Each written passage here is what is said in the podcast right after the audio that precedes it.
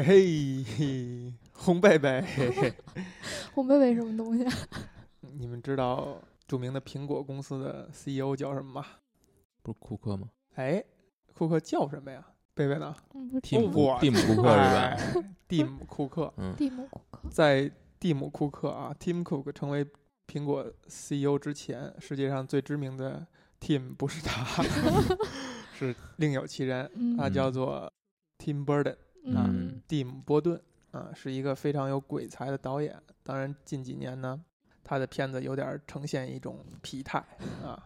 去年还是前年有一部叫做什么《佩小姐的奇幻旅行》城堡城堡，哎哎，这个片子我还是说实话还是挺喜欢的。嗯我觉得算是有点儿这个扳回一城的感觉。但其实最主要的是说，他挖掘了主演这个伊娃·格林身上那种非常鬼魅的那种气质，就这个大美女，她身上是有一种非常鬼魅的气质，导致她是大美女，并且呃有别样的性感的。嗯但是呢，我最喜欢的 Tim Burton 的电影呢，不是这部，是一部叫做《大鱼》的圣诞惊魂电影夜是吧？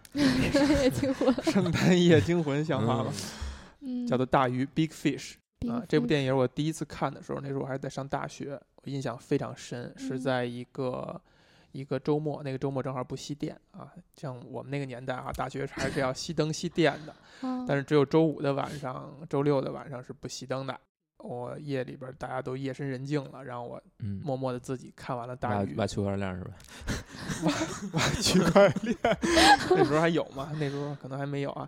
看完大鱼以后，呃我记得我就是就是泪流满面啊，觉得哎呀，这世界上怎么还能有这么好看的电影儿？嗯但是你说这挺有意思的。嗯你看蒂姆·库克的前任是一个 Steve，，Steve，哎 哎，《Big Fish》这部电影哎，前面还有一个 Steven。蒂姆·波顿接手这部片子之前，嗯，他原来这个片子是想让呃斯皮尔伯格来斯皮尔伯格来拍，哎的，嗯结果斯皮尔伯格没有拍，那时候他去干嘛去了？好像干一个什么事儿，Now You Catch Me，啊？Now you catch me, 嗯 catch me if you can。嗯，好像是，所以他们俩谁都没亏。而且这部电影呢，我认为是集大成之作，就他好像把毕生的东西全都放在这一部电影里了。这个演电影到底什么样子，我脑里没有任何形态。嗯但是听说了很久吧，一直也没有。比较好的就是我处于一个完全未知的状态，没有任何嗯预期。没有任何预期。对，嗯、看完这个想起《阿甘正传》了。这个小红在一边看的时候，她在看的中间啊，还给我发了一条信息。你看，我特意说信息，没有说那个那个厂商的名字，发了一条信息。他说这个电影好像说什么挺就挺怪的，挺胡来的，嗯类似于这样嗯。然后等他看完以后呢，我问他有时候感觉如何，嗯他说真美好。这个让我想起什么呢？想起这个《拉拉烂》的导演 Damien Chazelle 曾经说过哈，一部电影拍的七七八八的啊，但你千万不要放松警惕，要最后要拍一个非常美好的结尾。这样呢，观众在走出影院的时候，他会念着你电影的好。如果你前面拍的特别精彩，你最后烂尾了，那完了，那你前面的好大家就都忘了。大鱼呢，仍然有点儿这种感觉，就是现在重看它，你会觉得它整个电影有很多不足的地方。嗯嗯，无论是从节奏上，还是从它有一些我在我看来是不太有必要的细节和桥段，都显得不像是一个大师的手笔。但是纵观下来，这个电影儿我觉得是非常好的，我甚至可以说它是一个包罗万象的。他讲了很多东西，他也想讲很多东西，它就像是一本儿呃圣经一样，你可以从中看出跟一个人有关的方方面面和很多道理。所以说，这部电影儿它在明面上讲了怎样一个故事呢？对，你来讲一下。不 还敢先下手为强？贝贝，你来复述一下这电影讲的怎么样一个不不，我故事？先说了，所以还是你来讲一下。小红，你来讲一下这电影怎样的故事？你 不要把眼镜摘了。嗯，故事嗯是围绕着一个叫做嗯 Edward Bloom 爱德华布鲁姆哎，哎这么一个角色，这么一个人。故事开场其实是讲的他他儿子的婚礼，在这个婚礼上呢，这个爱德华他的儿子叫做威尔，他在嗯威尔的婚礼上，爱德华讲了一个故事，讲到就是他在他孩子出生那天，他去捉到了一条不可能捉到的鱼，嗯他在讲这个故事，但是他的儿子已经听了这个故事无数遍了，嗯他就觉得他爸这一辈子都在胡扯。嗯从此他决定三这个从此决定跟他父亲不再说话，嗯这样持续了三年。三年之后呢，他父亲患了癌症，嗯，而且是那种基本上无法治愈了，已经嗯要停止化疗了。哎，然后他来到了，他带着自己刚刚正在怀孕的妻子，嗯来到了父母家。嗯在照顾父亲的过程当中呢，他父他的父亲给他的呃威尔的妻子讲了一些他自己过去的经历，但嗯这些经历依然是以那种非常传传奇的故事，天马行空的非常天马行空的方式说出来的，包括嗯他。呃，如何与呃威尔的母亲相遇？嗯如何去参军？嗯嗯、如何去工作工作啊？所有所有这些事情，嗯每个故事都非常的无厘头，非常的荒诞。嗯但是到最后呢，嗯，威尔反而渐渐的理解了他父亲，他嗯理解了为什么父亲会执迷于讲述这些故事。嗯在他父亲最终弥留之际，嗯。他讲了他给他父亲讲了一个故事，就嗯。是他父亲是怎样离开这个人世的。嗯。他讲的就是他的父亲逃跟他一起离开了医院，走嗯。到了一一片森林里面，那里有所有的呃他父亲之前的朋友在等着他，嗯。然后他父亲最终化身为一条大鱼，流嗯向了不知何处。嗯。嗯，这个故事就这样结束了。嗯。在爱德华的婚呃葬礼上，嗯嗯、威尔发现他父亲讲述的故事当中出现过的那些人，一个一个都来到了这个葬礼。嗯啊，只不过不像故事中那么无厘头或者那么夸张，但是这些人都是真实存在的，哎也从另一个方向、嗯、另一个层面去印证他父亲嗯，讲述的虽然是很夸张的事实，但终究是事实。这就是这个电影的一个主故事啊。我唯一想补充的就是在开头的时候，其实他是用了一种蒙太奇的手法去展现故事当中的父亲，就是 Edward 给年轻的 Will 在讲故事的时候，Will 是从很小的时候非常认真的去听，到慢慢的变成给他和他的同伴讲的时候，他有一点不耐烦了，但是无奈。然后到给他的毕业舞会的舞伴讲的时候，他就不再听了，而在整理着装。然后到他的婚礼上在讲的时候，呃，Will 是非常厌烦的离席而去，然后并且在婚礼外跟他父亲吵了一场。嗯电影的主故事其实是讲的一层父子关系，就在成长过程当中，他们怎么样一种和谐的状态，到相互之间产生隔膜，然后到隔膜被激发、被放大，到最后父亲将要离去的时候，孩子怎样跟他去和解，以及他慢慢的理理解了他父亲的这一切。其实还有好几层，我不知道小红你还有没有看到其他的角度去理解这个电影儿我觉得父子层面只是一个，嗯，表象。也不是说表象吧，我觉得是挺重要的一部分。但但除了这个，是你在生命中必然会经历的这个阶，这个对你的父母去有一些反抗，尤其如果你是是同性之间，嗯，比如说呃父呃儿子对父亲，嗯女儿对母亲哎这种抗议。呃，你就你看啊，就是尤其是同性之间，呃，嗯异性之间反而不会有这种问题。是同性之间一定会有这种这种叛逆、这种冲突，而且会绵延相长相当长时间，甚至会超过你的青春期，嗯直直直至你成人，或者甚至更晚，就是到你成为父母，嗯你成为别人的父母，在这直到这个阶段，你可能才会慢慢的转过来，有人可能一辈子都转不过来。那这是一层面，但是你去看艾德沃自己的生活，嗯。他也有很多可以说很有意思的部分，比如嗯。说，呃，生与死嘛，呃，他对待死亡的态度，嗯。在这个影片过程当中是一以贯之的。嗯，为什么？就是因为在一开始有了一个铺垫，就是他在女巫的眼那那颗瞎了的眼睛里面嗯。看到自己的死法，嗯，看到自己将会怎样死去。哎，从此之后，他就变成了一个不畏惧死亡的人。没错儿，比如说，他去参加一场战争，嗯这个战争到底是什么战争？其实影片中是没有特意表明的。你嗯看里面你，他呃，艾洛的面面对的敌人，有说很有意思。有说朝鲜话的，呃，呃韩有其实有朝鲜语日语，有日粤语，粤语，对，然后旗子呢又是应该是朝鲜的旗子，还有普通话。也就是说，他所参加的并不是某一场具体的战争，嗯而是所有战争的综合。他可能映射的是说美国在打越战或者朝鲜战争这一段啊，嗯但是他刻意去模模糊因为这个东西非常不重要。对他觉得就是去东方打了一场战争。嗯，所以呢，他会自愿去申请去到战争最激烈的地方，呃嗯，以后再去再去作战，就是为了能够早日的回到自己的呃新婚的妻子旁边。嗯那这是他不怕死。嗯，你看他对待人生的态度，就是因为他知道自己将会怎样死去，那么他就不再去在乎那些不会导致他死亡的事件。哎，但是呢，你说他说的是真的吗？就是他真的看到自己死亡是如何死的吗？嗯包括你你在看他最后，他接近弥留之际，他让他的儿子来讲述自己死亡的故事。你说，如果他真的看到看到过自己死亡的场景，他还真的需要别人来讲述吗？嗯所以，嗯，你你看到最后，你你一直相信他是见到了自己的死亡是如何发生的，但是你到最后你会觉得，可能呃并不是这样，这是他所讲的故事当中的一个部分。嗯，那他为什么要这么讲呢？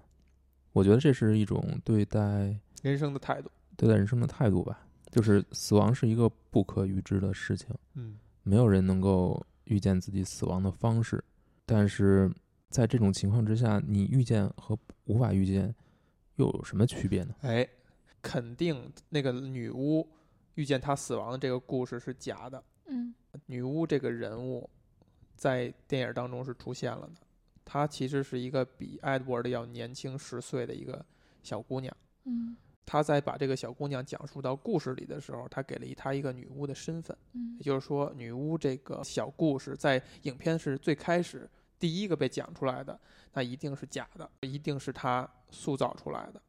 但是她的一生好像都是被这个故事所指引着。对，就是，呃，我知道我自己将要以什么状态去死了，所以我对其他事情都无所畏惧。甚至他把这一点穿插到他后边讲的很多故事里边比如说他在森林里边被树、被这种什么魔法缠绕的时候，他就想，哎，我不是这样死的，然后这些魔法就都通通都消散了。如果你说这个人是，就像他的儿子 Will 所表达那样，你不是讲故事，你在说谎的话，那可能这个是他谎言的根源。然后嗯从此他一切的故事都不能说是真的。我觉得纠结于这个故事是真是假，在这部影片里面，就是并不是在理解你你来理解这部影片的时候，并不并不重要，或者说嗯讨论这个并不是很有价值。嗯因为我觉得，如果你是你看完这个电影之后，你还聚焦就是聚焦点还在这个是真的还是假的，那你其哎实就很像威尔对他父亲之前所说的一切的态度一样，嗯就是他不接受，就是因为他用非常理性的视角来看，嗯他觉得我希就是他希望这个他的父亲和像其他的人的父亲一样，嗯，希望他的父亲像所有人一样。嗯能够呃说出一些别人能够相信的话，别人别人不会引为笑谈的话。嗯他是希望有这么一个父亲的，他一直以来都是这样。嗯但是他最后会，我觉得最后他是，你说他是变成了他父亲吗？你甚至可以这么说，嗯因为他也在将他父亲的故事讲给他自己的孩子。嗯那，就是他可能理解了他父亲跟别人的不同，并不代表他父亲不如别人，或者说不像别人那样。他可能会反而认为他父亲的不同是一种很特别的东西。嗯嗯，在病床上，这个呃，Edward 在给这个自己的儿媳妇儿，对吧？你看电影还讲了一层儿媳妇儿和公公的关系。他给自己的儿媳妇儿讲故事的时候，他刚开始非常认真的开玩笑讲笑话，然后他问到你你知不知道我怎么样跟那个 Will 的妈妈认识的？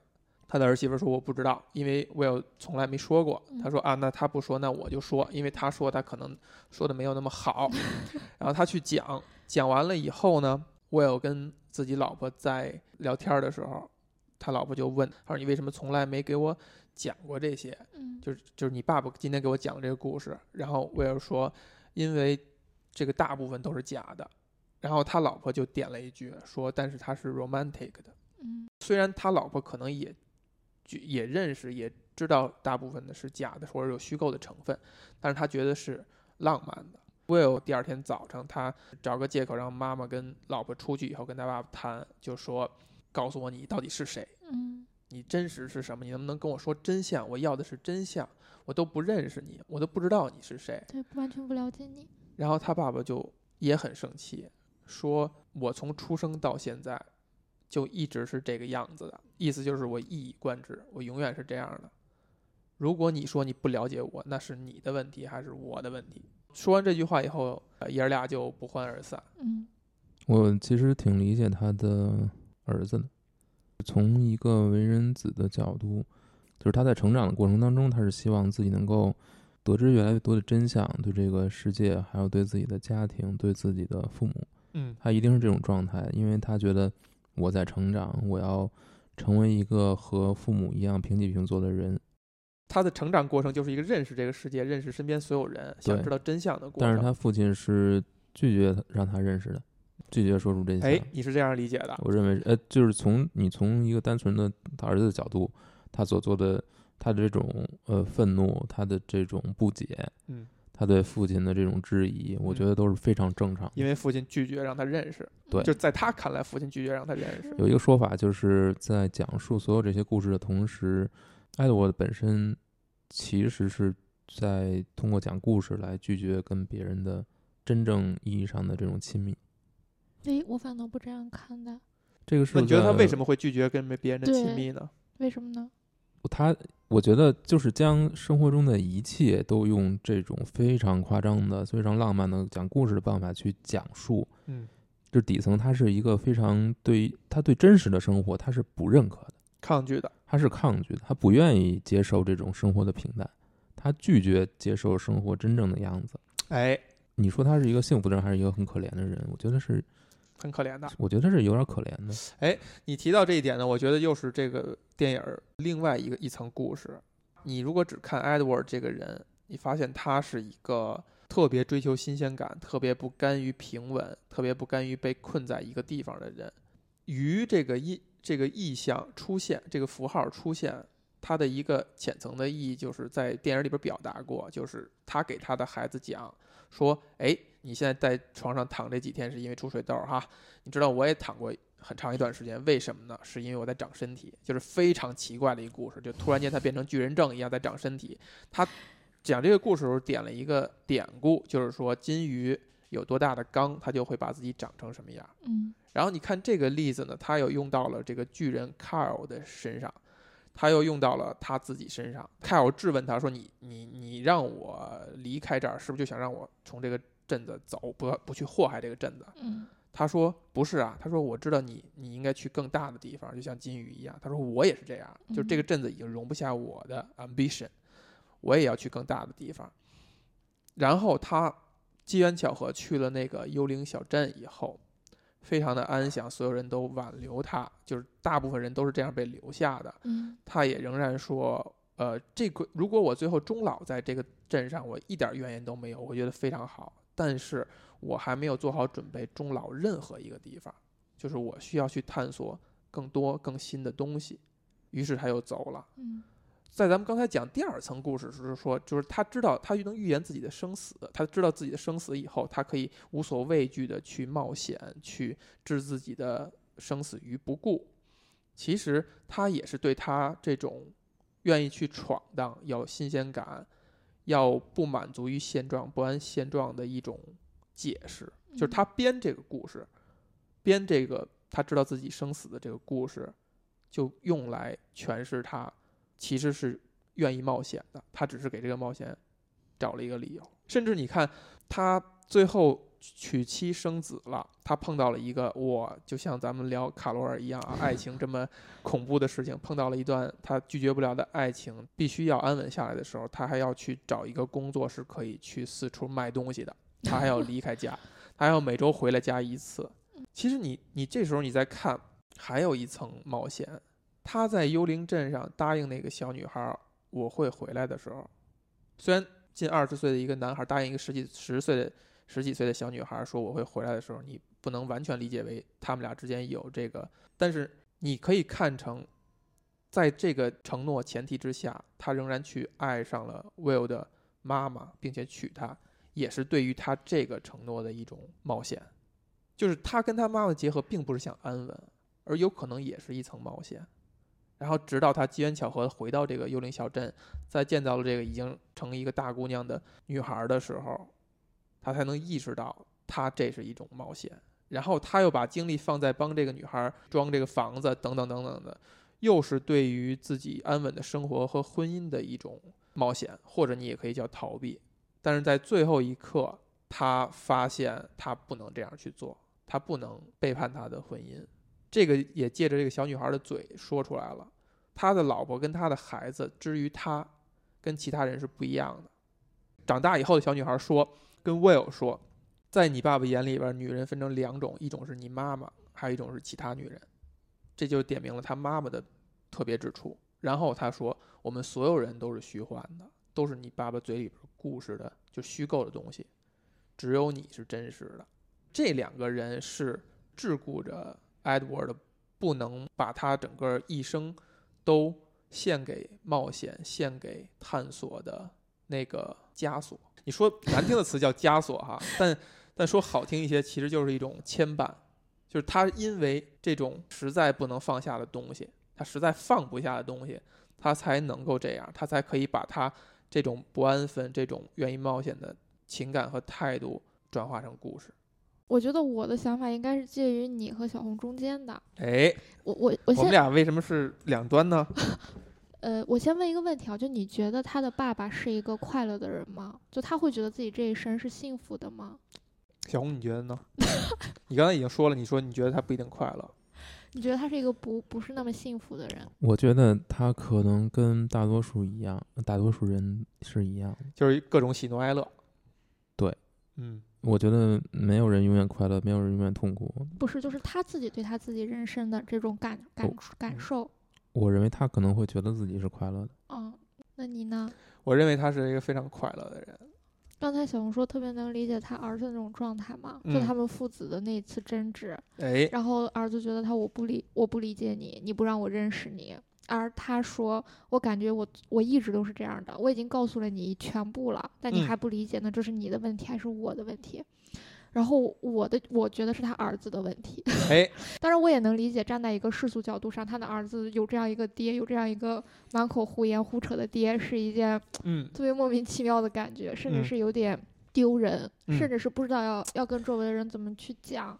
嗯但是他就是从小就是以这样一种形象出现在他儿子生命里的。嗯我给你讲这样的故事，嗯然后我告诉你什么是冒险，嗯告诉你什么是勇敢，嗯告诉你怎么哎去争取和面对自己想要的东西。哎，我觉得这就是一个父亲能给儿子最好的礼物了。但是他的儿子却觉得这都是假的，你在骗我。我觉得作为一个爹是非常伤心的。哎，你看看，就真的是每个人读的角度和信息是不一样的。你说的那一层，就是嗯我甚至觉得他是，呃，一层故事，就是你看他爸爸讲的这些故事哈，其实是所谓的就是中国很土的那四个字叫寓教于乐，就是他每一个故事是有一定的目的性和指向性的。比如说你生病了，你不要害怕，我也曾经在床上躺过几天，对，对吧？是，然后在饭桌子上，他说了一个小故事，就是说刚果的鹦鹉只说法语，是吧？虽然是又又一半故事一半笑话吧，说他可以跟你谈这个谈艺术谈这谈那，他他就不会谈政治了。嗯，然后 Will 呢就特别宗教，啊宗教对不会谈宗教，还可以跟你谈政治的，但不会谈宗教。嗯然后 Will 呢就呃那种很调侃的方式递了一肩膀哈，爸爸为什么不谈宗教呢？他 爸爸说因为什么？谈宗教是你不知道你会冒犯到谁，对对吧？就翻了一个小包袱啊，虽然在嗯咱们中国人看来这包袱也不是很乐，但他是一种寓教于乐的态度。就他每讲一个故事，其实是尤其是小的时候，他是希望能够告诉他儿子一些道理的。就是我看这个故事的时候，我特别沉浸在他爸爸讲的每一个虚构的故事里面。就比如说他在那个小镇，他不愿意留在那个小镇，就就是其实多数人其实是会安于安于享乐、安于现状的，但嗯。是我我不愿意这样。哎，然后后面又开始就是遇到就遇到就包括跟那个嗯。巨人之间的互动，嗯。就那种就是我我知道我是怎么死的，所以嗯。我知道你干不掉我，然后嗯。我就以我最好的状态、最大的能量就给你碰撞，看嗯。看能怎样。嗯。然后我要走那天，然后又是然后又在马戏团嗯。遇到了他妈妈，嗯。就他爸爸对他妈妈整个过程的这个追，相当于是追求的一个过程，嗯就特别的。就怎么说，就觉得世界上怎么还有这样 这样的一种人，这样一种存在，就是对自己想要东西的那种渴求、那种争取。比如说，我在这里给你干一个月，你告诉我一件他的事儿，嗯他告告诉都是多么多多么鸡肋的事儿呀，但是就还是嗯。啊，他喜欢然后他欢会把这些事儿还把这个编到后边的故事里边儿。他喜欢黄水仙什么什嗯么的，就是他就嗯不停的在用这种方式。包嗯括我印象比较深的就是他那个马戏团的团长，他嗯不是一个狼人吗？嗯然后，但是你看，当他的那个同伴要拿枪去想把他的变成狼人的那个团长给打死的时候，嗯他帮他挡了一枪，后面嗯那个狼人就清醒之后又变回来说：“我有伤害到谁吗？”他说：“你没有。”他嗯就说：“嗯，每个人都会怎么怎么样，就是用对这种。”然后那个那个团长好像就相当于被打动了之后，就告诉他说：“那个你喜欢的那个姑娘叫什么什么名字啊？然后她嗯在那个那个学校，嗯就相当于，而且就觉得可能我看错你了，你是一个特别好的小伙什么的。就是，我就觉得就这样的故事，就虽然就是就看起来很很不现实，嗯然后甚至是很，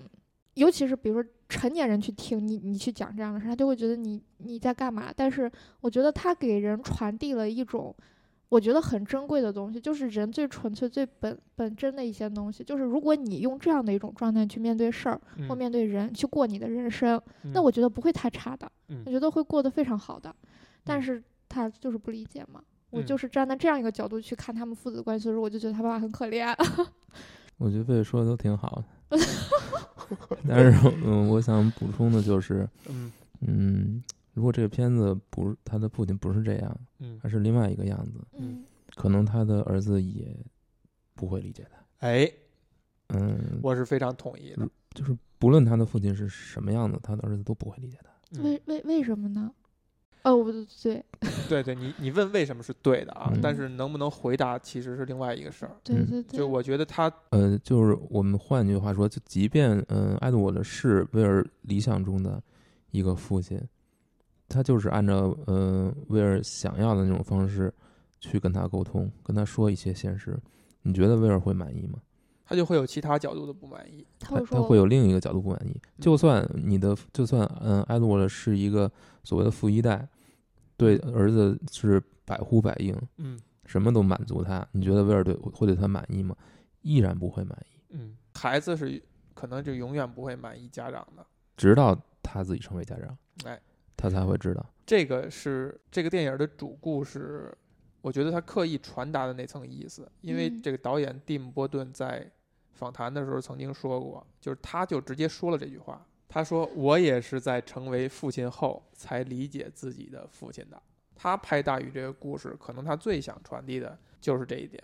我觉得这一点真的就是很非常难展开，就到底为什么就是孩就是儿子是永远理解不了爸爸的。然后包括这个今年比较火的那个电影叫《Lady Bird》，它其实讲的是母女之间的那种不理解和无法和解。就比如说，我们拿埃德沃跟威尔来说，埃德沃尔的他对嗯威尔讲所有这些故事，当然有贝贝说的那种希望他成为一个怎样怎样的人，嗯但话说回来，所有的父母都希望自己的孩子成为自己，而所有的孩子都不希望自己成为自己的父母，但他最后都会成为自己的父母。所以就是，嗯，这个是不是很惨？惨，我觉得就是你，如果你仍然觉得这是一个很惨的事情，你就是不幸福的。什么时候你觉得成为你自己的父母可能并不是那么坏，嗯，你可能就会幸福。那我觉得实在是太 太惨 了。并不是。那我嗯想问，你们嗯两个了解自己的父亲吗？就或者说看的时候会有这种代入感吗？就觉得自己和自己父亲会想到自己和自己父亲的一些互动，然后他对你的一些讲述。我觉得这个问题实在是太残忍了。这个是人身上比较脆弱的那部分，就也是我不同时期看大鱼，呃，有不同感受的一点，也是嗯。在于我会慢慢的可能会去理解自己的父亲，但是我 没有成为父亲啊，可能成为父亲以后会更加理解。但嗯。其实是你随着成长，随着你经历了更多的事儿，你会有更多的角度去看待他，就是你会尝试去理解他。甚至很多孩子在年轻的时候，在小的时候，他是不愿意，或者说他没有建立一个视角，他愿意去理解你的父母。就是你看电影里边，其实也这样表达的，就是小朋友在很小的时候，他爸爸在夏夏夏令营什么的，在讲这个在讲故事，他就已经很不耐烦了。那如果那个时候他就想，他去想。我爸爸为什么会一遍又一遍地讲这些故事？为什么？嗯就是你现在你换到现在，你几十岁以后，单从浅层你就会理解了，你你就只理解成这是他最擅长的事儿，嗯他希望这样给别人带来快乐，并嗯且得到别人的注意，他愿意出风头，他嗯愿意被关注。你也是理解他了，你理解他的动机以后，你最多就是产生一种我可怜他的心态，嗯但是你一定不会是厌烦、不耐烦、不理解，然后甚至跟他冲突。但只有嗯这个心态，只有在你长大以后，你可能才会产生。我我觉，但我觉得不是可怜，我说你甚至有嗯可能，如果你这样的话，都是都是可以的。嗯就当然，你如果真正做到非常理解的话，你就不会去可怜他了。这个事儿啊，就是从不同人的角度，从不从儿子的角度和从父亲的角度来看是完全不一样的。嗯你从儿子的角度，你父亲对你来说是你的长辈，是你你一切都要仰仗着他，在你成长的过程当中，所以你对他的期望是非常高的。你希望他是哎一个非常完美的人，嗯，你希望自己的父亲是一个跟所有人的父亲比起来嗯都不差，甚至比他们要强。你对他一定有这种期待的。嗯而一旦你的父亲做不到这一点，谁的父亲能做到？嗯没有人能做到。对一旦能马云能不能做？算了，我妈一直希望我成为马云。你说这事儿怎么整？你先整个容，算了算了算了，咱算了，这段儿得掐了。嗯，没没有任何一个父亲能够达到自己儿子的期待。嗯所以在所有的儿子的眼中，在他没有成为自己没有成为父亲之前，他都会觉得自己的父亲是最 Fail- 最让 me 最让自己 embarrass embarrassed，就是最让自己难堪的。嗯，最让自己尴尬的，对，给自己嗯陷于不义境嗯地。但是对于一个父亲来说，不管他自己是什么样，不管自己这辈子混怎么样，嗯他都希望自己的孩子是世界上最好的孩子，是他认为这个这个孩子对于自己来说是无法取代，是独独一无二的。他希望他一切都要好，都要成为非常就是成为世界上最棒的一个孩子。嗯但是这个孩子同样也做不到。嗯也就是说，我们因为自己和父亲或者说和孩子之间的这种唯一的关系，这种唯一性，这种不可取代的血缘关系，导致我们对彼此产生了非常高的期待。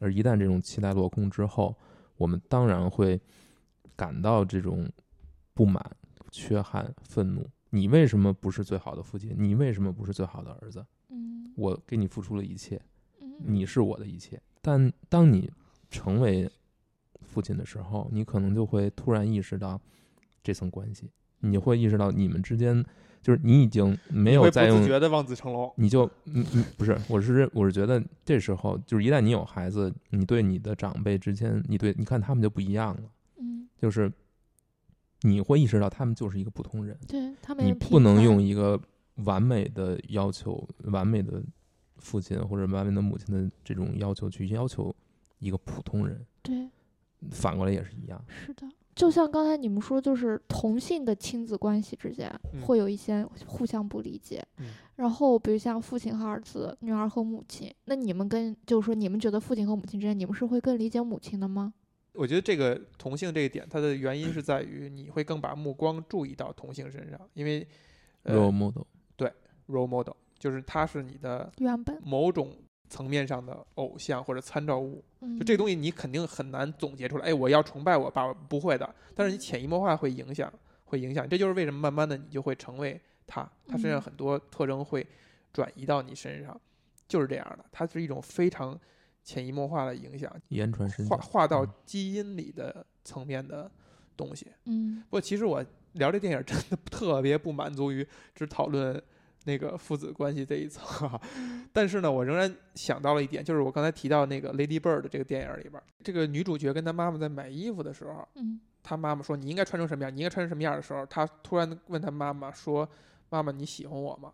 你到底嗯喜欢不喜欢我？”他妈妈说：“说我爱你。”他说：“我知道你爱我，但是你喜欢我吗？”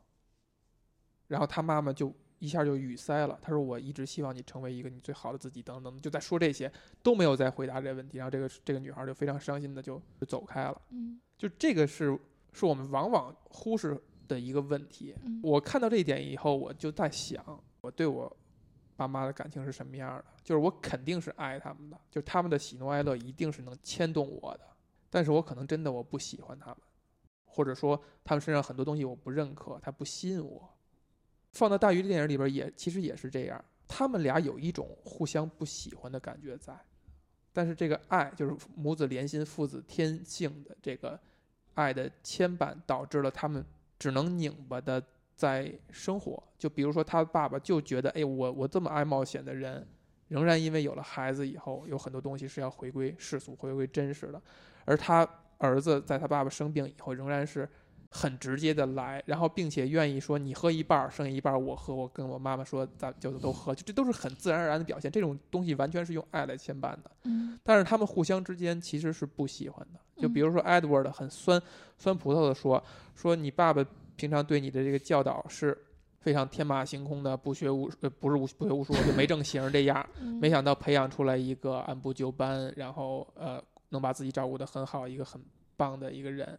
你看的好像是他在表扬他，其实他是一种不甘，就是你为什么没像我这样这么活得这么潇洒，这么浪漫呢？嗯你为什么变成这样一个人？嗯而他这个儿子也一直在抗拒他爸爸的作为，他就不去讲故事，他不愿意给别人讲这些，他成为一个 新闻工作者。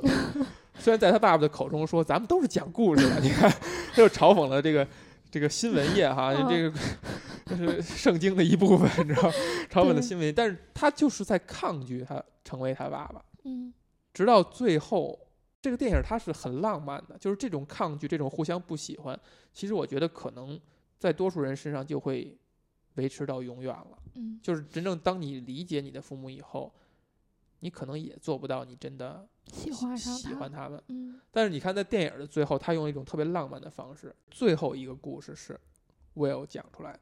对，就是他爸爸说，只提供了一个 river，然后只提供了一个开头，就是 like now，就是现在这样。嗯然后 Will 就是一一副手足无措的样子，他立刻把这两个故事连把这两个点连在了一起，讲完了这个故事。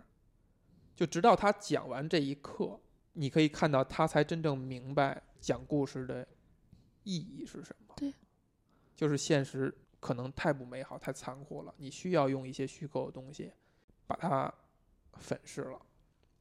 我倒不觉得是种粉饰，嗯，我觉得它可能是一种特别版的真实。特别版的真实。嗯，哎，我是这么理解所里面所有故事，包括威尔最后讲的那个故事。我觉得它也许就是真实本身，但是真实因为有太多的嗯限制和条条框框，没有办法，就是说，比如说没有办法把我们内心灵魂里的那些能量都给展示出来，所以我们用故事去承载那些能量，但它同样对我们来说是真实的。而且他爸爸补了一句说：“呃，the story of my life。”嗯就是他整个讲圆了这个故事，而最后这一步是自己儿子完成的，嗯也就是他把这个东西传承了下去。这就是这个电影特，这是我认为他最浪漫、最虚假的一幕，就是他讲了一个特别圆满的一个圆环。嗯包括其实你看到有一个首尾呼应啊，我要打破一下现在这个情绪，有一个首尾呼应，就是 看他爸爸出生的时候，嗯，就 Edward 出生的时候是一个 Edward 的爸爸在接生，在这个产房外候着，然后他呢，他妈妈一使劲，他噌一下窜出来，然后在地上滑滑滑滑到电梯，然后被人接都没接住。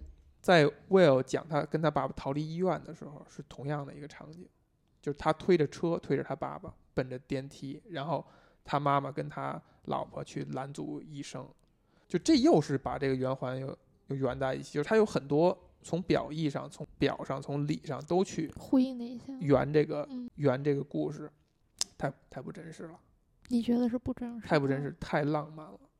就是在成长的过程中，比如说你是一只金鱼，嗯然后你想要去更大的地方，你想成为一个，比如说你想成为一个 big fish，嗯，但是你的环说英文了，好家伙，控制不住了。但是你的环境就不停的，比如说压着你、圈着嗯你、囤着你，嗯让你让你不敢去想，甚至是看到了外面是海可以跳过去，但也不敢了。就你们对于比如说这样的，你就会觉得它很美好，但是它太不真实了。难道美好的东西就不真实吗？我不觉得呀。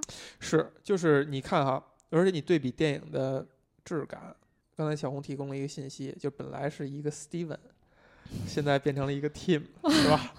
蒂姆·波顿呢，我差点说成蒂姆·库克，蒂姆·波顿呢，他的那种就是天马行空和古灵精怪的那种气质呢，为什么跟这个电影特别适合？而这部电影在他所有的电影里边，都是一个非常独特的一个存在。就电影里边发生的演出来这些东西，除了他们现实这条线，嗯其他的都是故事。嗯所以故事里边天马行空和细节禁不住推敲，以及那些很奇怪的、很无厘头的东西，就肯定不过分的。嗯，他告诉你就一切都告诉你这是虚虚假的，嗯。就是蒂姆·波顿的这种这种所谓打引号的假，就假的很对，嗯。就因为它就是故事，对它让你时刻意识到这些就是故事，故事，所以你才会像呃 Will 一样，或者产生一种质疑，嗯。故事到底是什么意义，以及包括我甚至觉得看电影到底是为什么，嗯，就是我们为什么去看电影，就是你理解到所有电影都是在讲故事，对，你也知道电影是假的，甚至我们每个人的回忆，就是你在回忆你在给别人讲故事的时候，你都是在粉饰的。你看一开始这个这个 Edward 讲的那故事，他小时候我干干什么什么行，打棒球能打全垒打是吧？橄榄球能我把踩在人身上就能达阵等等，干什么什么行？你说真的有人这样吗？没有啊，，天才是这样的，但是就是你一定是会理解成这是他自己在他的回忆是嗯是粉饰的，他是嗯把那些他失败的东西遗忘掉了，他只讲他成功的地方，甚至他进行了夸大。嗯回忆是这样，电影也是这样，然后讲故事都是这样。嗯，他会留很多不对的梗。在他一开始说自己想追求这个自己未来的老婆的时候，嗯那个马戏团团长嗯，说的是嗯，out of your league，对，out of out of your league，对吧超出你的范围了，对。但是那个姑娘其实原本准备嫁给谁的呢？嫁给一个比他还不行的人，嗯，这是很明显的一个，对，就他他是他是流出来编排的，嗯，他这个故就能看到这个故事是他编排出来的。不是，我倒不觉得是一嗯种编排，我觉得是一种反讽啊。可以，可以，可以，特别好嗯你要保持这种我认为你说的不对的状态。是，我觉得是一种反讽，就是，而且我倒不觉得他，就比如说那个人就是什么都比他不行，比他嗯做的差，嗯他为什么这个？但是为什么他他他的这个梦中情人要嫁给那个人呢？你有想过这个问题吗？或者你们就觉得这是一个故事，他不经推敲，所以我不认真思考，就把它当一个故事认真的 觉得这只不过是他编排的，来凸显他自己的伟大和和和强大为主，这样吗？我倒不觉得是这样，我觉得里面每个小故事都值得推敲的。哎，请推敲一下。那你是怎么理解的？就是我觉得他每一个小故事所包含的东西都非常非常丰富嘛。就拿就拿以他在马戏团，然后遇到他妈妈，然后去追逐，然后发现他妈要嫁给一个曾经不如他的人，这个为例呗。刚才我不是说了嘛，就是他在追求他妈妈过程中，他体现出来的这种，我觉得是一种义无反顾，然后这种去付出很多，但是就是为了得到和争取自己想要的东西。只不过他用一个故事的壳去套住了这个东西，就比如说给人说啊，你在这里打闲工，然后只为了得到这样一个特别鸡肋的消息，那你平常要怎么生活呀什么的？他这里他故事就不表了，但是他他的核心或者是他的灵魂是什么？就这个故事的核心和灵魂是什么？也许在现实生活中，他那那时候就是这样追求他妈妈的，嗯只不过可能是一个现实版本的。但是，但是他内心的这种这种义无反顾、这种勇敢，然后那种兴奋、那种快乐，也许就是故事里所传达的这种感情是真实的。嗯然后再以及他妈妈为什么就就比如说是要嫁给一个他不如的人，就相当于一个或者一个不如他的人，就是比如说对于很多人来说就觉得哦我英俊潇洒，或者说我我漂亮美丽，或者说我这个好那个好，然后我能挣很多钱，我能干什么？但是感情这个东西它是没有道理的，然后他不一定就因为你优秀就选择你，而他他因为各种各样的原因去选择一个人，而他之前又不认识你，就是他有很多 我觉得我笑的很不礼貌，有点控制，不是很能控制住。抱歉，我不说了，我不说了，你们俩聊吧。没没有没有没有没有没有没有，我我我觉得啊，就还是那句话，就是每个人看电影，你愿意怎样去理解？所以我就不想聊这个电，你想聊这个电影，不是，就是因为我觉得我看的点肯定跟你俩完全不一样，然后所以说出来肯定但要你看到这个点上来，我实在是没法儿没法儿帮你那个。不是，是这样，就嗯是我我是以这个故事为例嘛，但是嗯在以前一个，比如说他去那个小小镇子，然后嗯选择离开，嗯然后再比如说包括嗯，他就是去那个去银行打劫，就是等等这些故事，我觉得他们里里面每一个故事都是一个一都是一个特别版的现实，它就相当于它讲的感情是真实的，可能他的状态或者是他的所思所想都是真实的，只不过讲一个真实版本的可能会很无聊，所以我把它用一个东西包装，这就对跟这就跟写小说跟拍电影一样，这个是他故事的一层，就就是说，就是人的一生哈。我觉得人的一生，就普通人一生，大抵他都是比较平凡、平凡无奇的，对比较平淡的。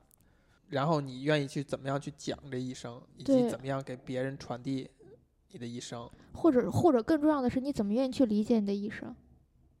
对，嗯，就这个每个人都是不一样的。是的，就是这个点也是这个电影里边儿，他凸显了 Edward 的这个人吸引人他的魅力所在。对就他可能他的一生跟别人相比啊，是多了一些坎坷哈，多了一些呃事件，但是终归还是平淡无奇的范围之内。我我还要再说一个点，嗯就是葬礼，嗯就是一个真实的葬礼。就在那哎个故事里，他不是抱着他爸，他说我爸很轻，然后抱着他，把他嗯放在了河里。嗯然后周围他爸爸故事里面的那些奇奇怪怪的人都是出现，嗯但是现实版的葬葬礼是那些人也都出现了。嗯然后呢，但是你看啊，刚开始大家是很严肃的嘛，因为要来参加葬礼。嗯但是在葬礼结束之后，嗯你就会发现每个人的表情都是轻松的，嗯都是开心的，都嗯是幸福的。嗯就相当于他爸爸是一个什么样的人？就是他爸爸希望我死了没有人哭，我死了每个人还是觉得幸福的。我给大家留下的都是美好的东西，而不是成为一个我死了大家都要为我哭都，都要很伤感这样一个状态。嗯就他父亲就是一个希望自己是快乐幸福的，也希望周围的人也是这样的一个。你能，你还你还记得那个葬礼当时那个我记得记得，但是我觉得你能这样理解非常好。但是我告诉你，所有 所有那个欧美人的 葬礼最后都是欢乐的，这跟中国你不要说不要说欧美人，嗯，中国人也一样的。反正最后大家吃饭的时候，那个那个态度是轻松的是的，啊，是轻松的，这跟这跟中国还是欧美没什么区，没什么关系，没什么关系没什么关系。啊。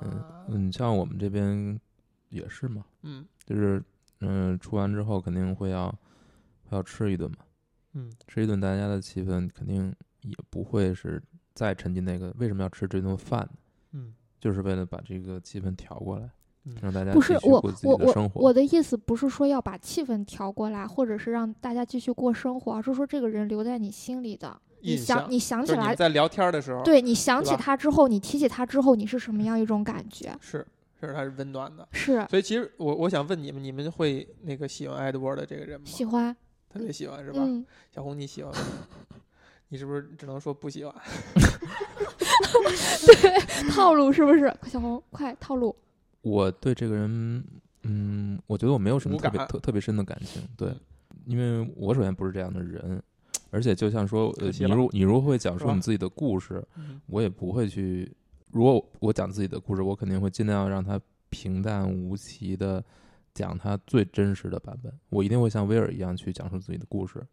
我我最不愿意做的就是把自己的故事去夸大，去显示自己是一个怎么样的人，但我其实并不是那样的人。嗯呃，不管是为了让别人高兴，还是为了让别人不高兴，我认为这个不是我我会去做的事情。嗯总就是说说白了，就是为什么我会更认同，我理解威尔为一开始对他父亲的态度，就是因为我是像他一样的人。有意思，太有意思了。嗯我觉得这个确实跟小红聊是聊对了啊，因为确实截然不同的。嗯，嗯，我我觉得那贝贝说这些，就是他让别人快乐什么的，我特别，我觉得就是就特别好，嗯但不代表所有人都必须是这样活着，活着不代表不这样活着就不不是就不是一个值得正尊敬值得尊敬的人，就不是一个值得别人去认可的人，嗯没有这个，嗯我就我不认同这个。那你觉得你有一天会像 Will 一样改变吗？因为其实你看到 Will 是最后，其实影片想讲的是他已经被改变了。我不认为威尔改变了。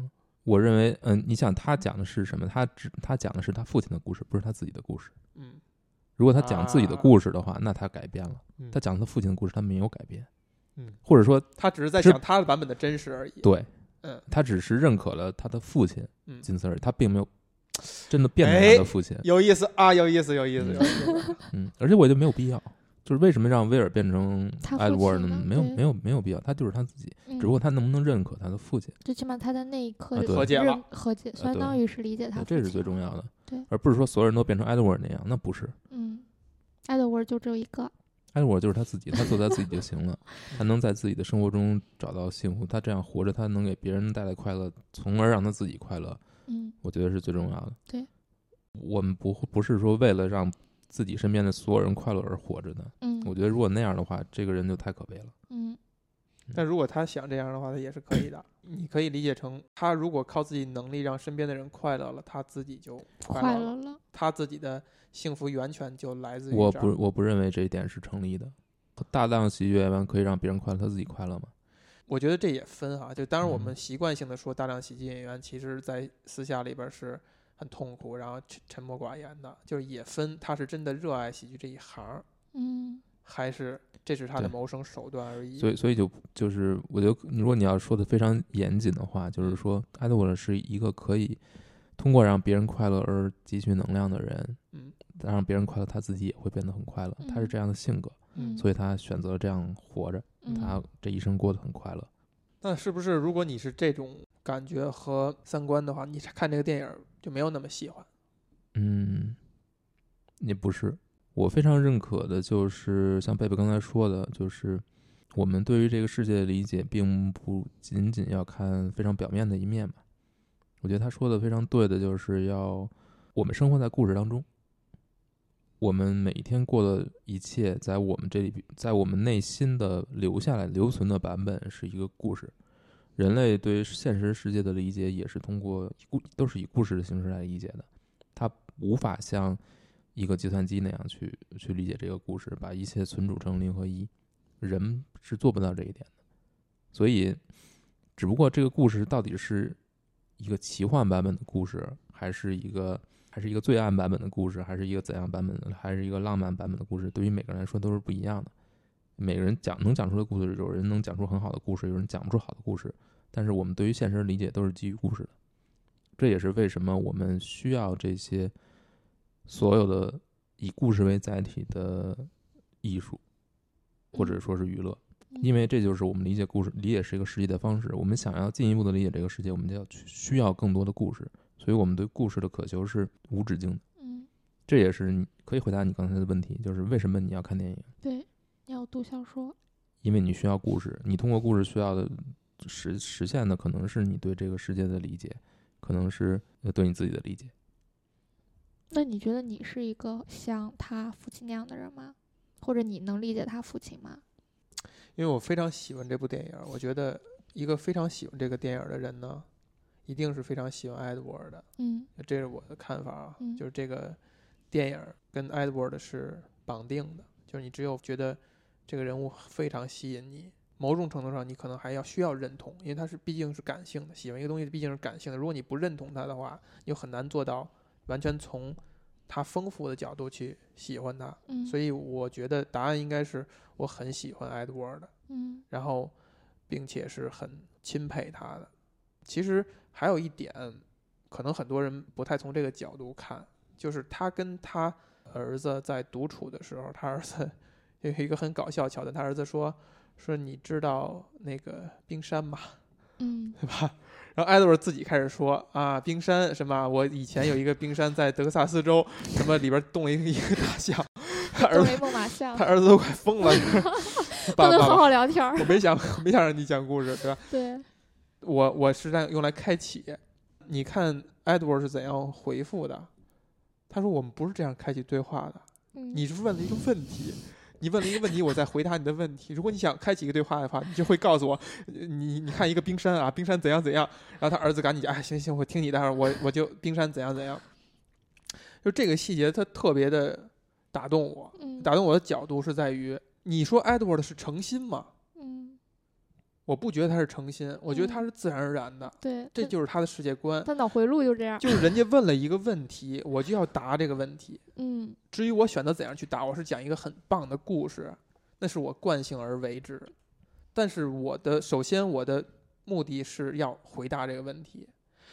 我在很多年前我也一直在想这个事儿，我觉得我好像每次别人问问题，我都会想回答，但其实好多人可能就给一个模糊答案，哎，还行吧，呃，那个，呃，就那样吧，或者说嗯就怎样就搪塞过去了。嗯，但我发现我就很少去搪塞别人的问题，顺着这个角度你就去去想，是不是 Edward 这一辈子啊他都是在就试图应对别人的某些需求或者某些问题。他为了回答这些问题，对他他攒了这么多故事，对这些故事，也许也是他对一些一些问题的回答，或者说他看到一个一个大家都在一起围着篝火的场景，他觉得他有必要解决这种情境，就是他有必要活跃气氛，他有必要给大家讲故事，他有必要让大家这个时间过得愉快。嗯他是在 answer 一些东西，无论是 question 也好，还是一些场面也好，他都是在去做解决问题的那个人。嗯他好像从来也都不提问题，他就嗯一直在尝试去解决、去应对。嗯当然，这可能是我把这个细节夸大了啊，我嗯我我我对他做做了一些过度的解读。可能顺着小红的路子，你就会觉得有点可怜他，就是你这一辈子你活，你到底为了谁呢？嗯你是不是都是在为别人而活着？嗯嗯，所有所所有的可怜都是从外者的角度，嗯而不是从他自己出发，的。但但其实从他自己看，他这就是他的人生，嗯这就是他对这个世界的认知，以及他可能他自己认为他存在的意义。他就是在回答别人的问题，他就是用来解决一切可能出现的情况。嗯小镇子里来了一个巨人，嗯别人都没有办法，要要把他弄死，那我去解决这个问题。嗯碰到了一个爱的女孩，她已经嫁给别人，她已经答应嫁给别人了，嗯门都关上了。我突然想到，我来解决这个问题，嗯对吧？嗯我爱你，我会娶你，嗯这就是他对这个事情的应答。然后他就想尽一切的办法，使出浑身解数去达到这个目标。嗯幽灵小镇就破落了。啊，嗯你看，现在又百科全书一样提到了这个美国次贷危机，是吧？银行入侵了以后，这个小镇就被瓦解了。你再美好的小镇啊，你也被瓦解了。我就要想办法把它复原，嗯不是出于任何高高尚伟大的目的，不是出于我对这个小镇有多深的感情，对这些人有多深的感情，而这就是摆在我面前的一个问题，我要把它解决掉。嗯他十八岁的时候遇到这个八岁的小姑娘，对吧？用小姑娘的话说，第一次你出现的太早，第二次你出现的太晚，就是你十八岁的时候遇见我八岁的，我们俩不可能。然后你后来你来了以后，我也婚，我也结婚了，你也已经结婚生子了，这又是摆在他面前的一个问题。你看他最后他怎么解决的啊？这个小姑娘在最后一幕，就是这个呃 Will 讲述下他爸爸这个葬礼的时候，所有人都是以那种光鲜亮丽的方式和故事里的呈现的方式存在，只有这个小姑娘，她是那个女巫，她的老婆站在河里边儿，然后她最后说说，My girl in the river。嗯呃，我们看到电影里边也有一些意象，就是他会在河里看到美人鱼也好，还是什么也好，一些裸女也好，它是一种符号在。那最后这个符号只能是给留给他妈妈的，而这个小姑娘只能当做她故事里的那个女巫。这就是 Edward 在面临爱情的时候所能给出的最好的解决方案了。就这个姑娘停留在我故事里边儿，只可能是这样一个符号，对吧？这个我觉得讲的有点说的有点偏了啊。嗯你说他，你说他是很累吗？他一直在疲于解决问题，在在回答别人问题。嗯我觉得有的人天生就是要去，就他就是这么一种人，嗯这没有什么累不累的，就是他的存在，就是他的存在方式，所以解决问题，他去把呃，他在这个过程当中去找到自己存在的意义。有的人可能就是提问题的人，就是他会去问这些问题；嗯有些人就是要回答这些问题。嗯所以我觉得这个谁也别谁也别看谁可怜，嗯，大家都挺可怜，就这样。豁豁嘴的吃肉，肥也别说肥，嗯，是不是？嗯是嗯我特别好奇一个点，嗯就是它里面经常出现一个就那个大鱼的那个形象嘛，嗯然后几次出现的时候都是一个两次吧，都是一个裸女的样子。然后还有包括就是最后就是他这个大鱼的印象印象出现了好几次，嗯我记得第一次就是他就是讲他钓钓上来的那个鱼嘛，嗯在他第一个故事里，嗯然后第二次好像就是那个。就是他看他在那个小镇上，然后看到了那个裸裸女的那个样子，大家嗯。就说那个大鱼会幻化成每个人心里想看到的样子还是什么的。嗯然后第三次就是他又开车回到那个小镇，嗯。当时被暴风雨侵袭，然后他就又又看到那个应该就是那个鱼，对，嗯。又从他窗边划过。嗯。然后最后一次就是不是最后，还有一次就他儿子在他嗯们家那个长了各种藻类的那个大大游泳池里头，嗯好像就那个鱼一下子又嗯，过去了，游过去了一下。啊然后还有最后就是他自己变成了一只鱼嘛，嗯然后游走，就嗯是就这个鱼，它就每次出现就我就特别明不明白它，这个鱼是有一个特征嘛，就是所谓的 uncatchable，就是你抓不到它。嗯但是它在什么时候被抓住了呢？嗯就是他儿子降生的那一天。嗯如果按刚才你说的，因为有这个老婆和儿子，所以他无法去按自己所一直以来的这种生活方式去生活的话，嗯那可能他自己就是那条鱼，嗯，他被抓住了。嗯而且他给了一个很明确的符号，就是用戒指抓住的。对就我们看到戒指这个这个符号在片子里边反复出现，有明确的时候出现，也有你看的一些镜头，他特意照他的手，看他手上一直戴着这个戒指。就这个是电影里边又一层故事，就是嗯讲婚姻承诺对一个人的影响。然后至于到鱼上呢，就是你看，你看，你光看鱼不够，你看电影里边还出现了水，水也是反反复复出现。嗯除了河里边水和鱼围绕着鱼身边的水，还有他不停的，他说我这辈子可能就一直在渴嗯等等，然后以及他把自己泡在鱼缸里边儿，然后他老婆来看他的时候，自然而然的走到这鱼缸里边儿，扑在他身上。还有最后，在他在 Will 的故事里边儿，他说：“你给我水。”拿完水以后，他不是喝，他特意停顿了一下，然后把它浇在自己身上，嗯就怕自己干了。嗯然后他老婆应该是怎么说的？说我可能这辈子都不会再干了。这些话都是为什么？这都嗯说的很明确。嗯鱼和水，鱼有水就是一种非常自由自在的，这个就是 Edward 他追求的。你愿意去探险，你愿意去危险的地方，你也可以去。嗯然后你甚至可以游刃有余的穿梭其中，嗯你可以在危险状态下跑掉。嗯至于他他想象出来这个女就是美人鱼，或者说这个女女鱼的这个角色呢，就是他发现他生命里边走入了一个女人，或者说他将要走入将要走走进来一个女人，这个女人也是鱼，就是跟他是一体的，是他无法摆脱的。就是你遇到这个人以后，你们就是一体了。至于这个人是谁，就很很明确吗？就是他在小镇的时候看到这个美人鱼，谁打破了这个意象呢？是那个小女孩走过来，也就是说什么？小女孩不是这个美人鱼，就这个不是你的伴侣，你的伴侣另有其人。然后他离开这小镇以后，碰到了他老婆，然后到最后的时候也是，这个小女孩在最后的故事里边不是以少女的形态，或者是以长大的形态出现，她就是一个老女巫的一样站在她故事的一个角落里边，这就是她的最后的归宿。而他老婆是那个鱼，就是 My Girl in the River，就是河里边那个那条鱼，鱼大鱼对吧？在 Edward 的口中是那个他最想成为的，就他最嗯后特别满意的那一点，就是他儿子把他讲成了一条鱼，放又回到了水里边儿，对吧？你看他那个动作，两手抱在胸前，是一个呃宗教里边就是受洗的那个那个那个动作嘛，嗯，就他是最满意这个结果。哎，Story of my life，就他是拿鱼自自比的，然后水至于它的重要性等等，就都是能够串起来的。嗯，然后他的老婆是跟他融为一体的。嗯，那他说为什么我一直很干，就是指他不够自由吗？我觉得是的，那他老婆说我我永远不会，是因为我跟你在一起，我就也是那条鱼了。那如果你一旦走了，就我不希望我变干了，所以我永远都是湿的，对永远都是这样。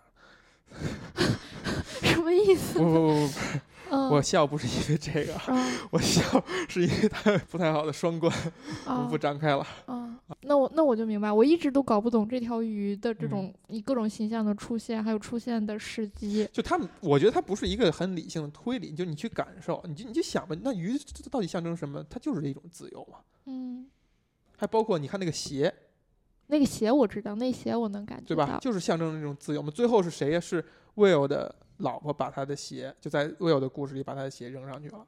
就是他在最后一幕的时候要争夺他所有亲近的人的理解，所有亲近的人都明白他要做什么。他的儿子把他抱下海，抱抱下河，嗯，像鱼一样游走。嗯，他老婆在水里等着他，嗯然后并且把戒指退给他老婆了。你看这个意象，啊，就是我终于又回归成这条鱼了。我嗯因为这个戒指，我被钓上来了。嗯然后最后我临走的时候，我说戒指退给你，然后嗯我游走。然后他的儿媳妇儿很明白的把他的鞋拿下去扔上去，就是你你终于可以自由，又可以自由了。你你甚至可以说，就是这个父亲把他的一生，无论是他愿意还是不愿意，他献给了他的家庭。嗯让他临走就是想要回归他最想要的那个生活状态。嗯，只不过在现实层面他是死亡了，对但是在故事里他自由了。对，然后嗯用他儿子话说，他就是永生的嘛对，immortal。嗯